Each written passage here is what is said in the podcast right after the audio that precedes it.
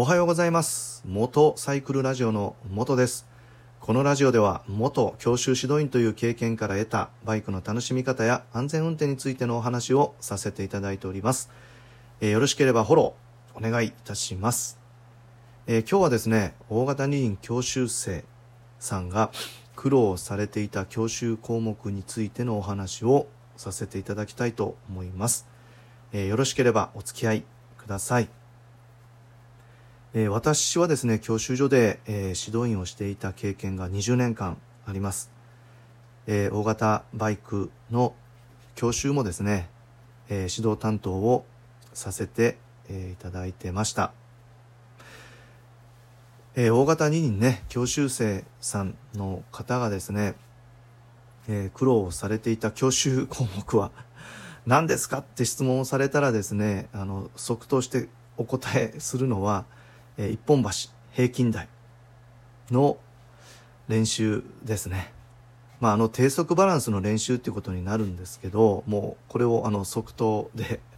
えーお答ええーしたいと思います。あの、まあね、低速バランスとか一本橋っていうのは、教習ね、受けられた方じゃないとなかなかな、何それっていうふうになると思いますので、簡単に、あの、お話しさせていただきますと、えーまあ、バイクをね、ゆっくりこう走らせるバランス練習の中で、えー一本橋っていうですね、横幅30センチ、えー長さが15メートルの細い台の上をですね、使って、え練習をしていく、まあ、項目になるわけなんですけど、まあ、当然、その一本橋をね、使わずに最初は、え普通にその道路で、えー低速バランスの練習をしたりもするんですけど、まあ、最終的にはあの卒業検定という試験で、えーその一本橋の上を大型二輪の教習生さんは10秒以上かけて通らないとあのタイムの減点っていうのがね課せられるのでまあ一本橋を10秒かけて通るっていうのがあのまあ目標にねなるわけなんです。えーただですね、横幅30センチですよ。大きいね、あの、バイクをですね、15メートル落ちないように、こう通るってなったら、ね、あの、本当に想像していただいただけでも、いや、それちょっと難しいわっていうふうにね、まあ思われる方が大半だと思います。まあ実際私も、あの、一番はじ、はじめ、初めて、その一本橋を大型二輪で通った時ってあのやっぱこれ難しいわっていうふうにあの思いました。またあの普通二輪の時とはあの違ったその難しさっていうのもあるんですね。やっぱ大型二輪の方がパワーもありますし。であとあのタイムのねその課題も 厳しいんですよ。普通二輪は7秒以上でいいんですけど大型二輪になるとあの10秒以上ということで3秒プラスになるんですけどこの3秒ってね本当に大きいですよ。日常生活の中の3秒っていうのは、まあ、あっという間なんですけど一本橋のね3秒っていうのはもう本当にねあのもう長く感じます。まあそういうこともあってですねあの本当にこの大型二輪のね教習生さんが苦労されていた教習項目は、まあ、私はねもう本当にダントツで一本橋じゃないかなっていうふうに思っていますで実際に教習生さんからもやっぱり一本橋が苦手ですっていうのとあのコツもう落ちちゃうんでコツを教えてくださいっていうのとであとはもう一本橋がもう苦手すぎてね大型人の免許を諦めようと思いますっていうふうに言われたこともあるぐらいなんですね。でそのやっぱり苦労をねされるその理由としてはやっぱりプレッシャーですよね。一本橋から落ちたら、まあ、失格なんですね。で落ちなくてもそのタイム10秒以上かけて通るっていうところがやっぱり大きなプレッシャーになっていると思います。であのやっぱりね初めはねあのタイムっていうのはもう本当気にしない方がいいですね。もうまずはもう普通にタイム気にせずに一本橋を通過するっていうところから始めてもらって、えーね、10回通って8回ぐらい通過できるようになってからあの全然もうタイムのことっていうのは考えてもらったら、まあ、本当にいいと思っています。ね、どうしても、あの、ね、バイクの場合ってアクセルを回したら、えー、左右のふらつきもなく、こう、まっすぐ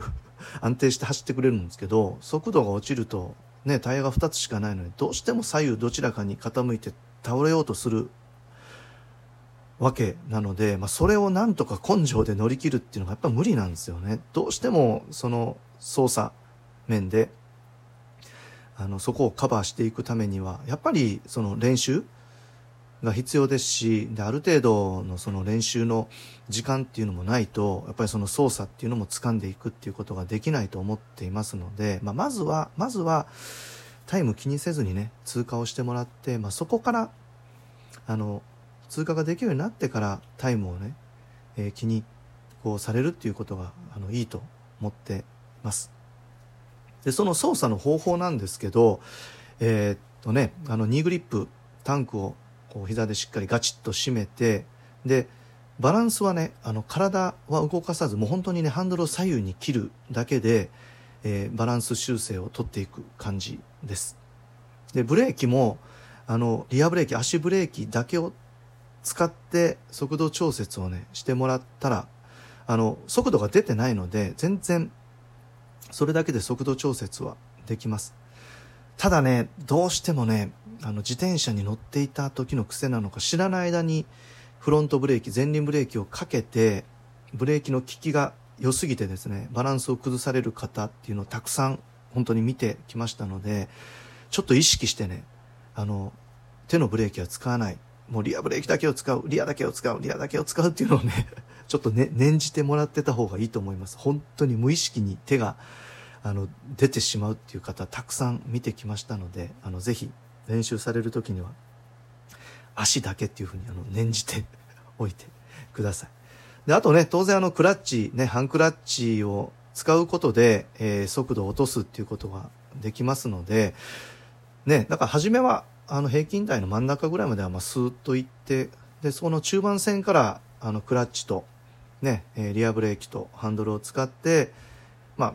まあ粘るっていうんですかね時間を稼ぐっていうことをやってですねまずは7秒で通る。あ7秒で安定していけるってなったら次は8秒っていうことであの徐々に徐々にですねあの上げていけば、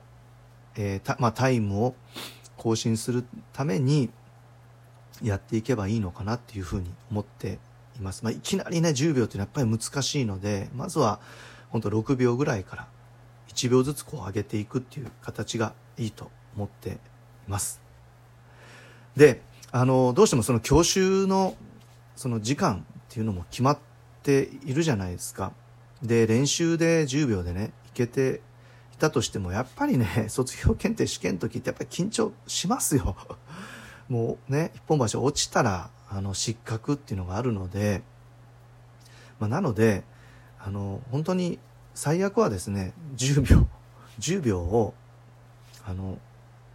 下回ってもいいっていう気持ちでえー、試験の時はね通過されたらいいと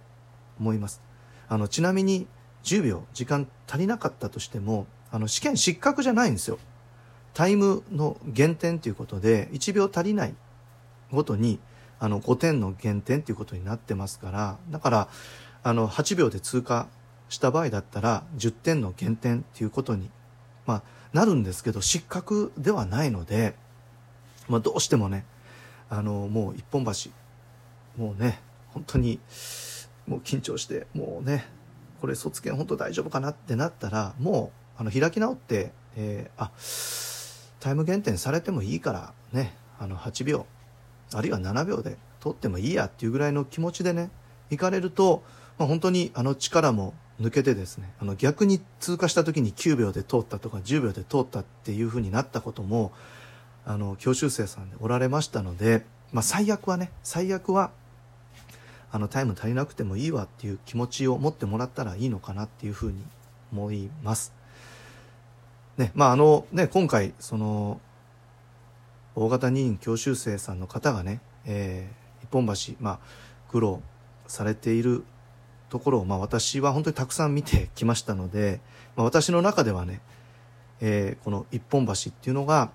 まあ、本当に多くの方が苦労されていた項目だというふうに思っています。まあ、もちろんね、個人差がありますので、スラロームが嫌だった、急制度が嫌だったっていう方もね、当然おられるとは思いますけど、えー、ね、今後、まあ、大型二輪の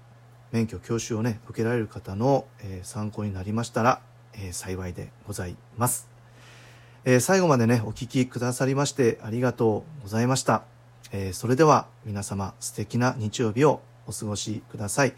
えー、元サイクルラジオの元でした。えー、それではまたです。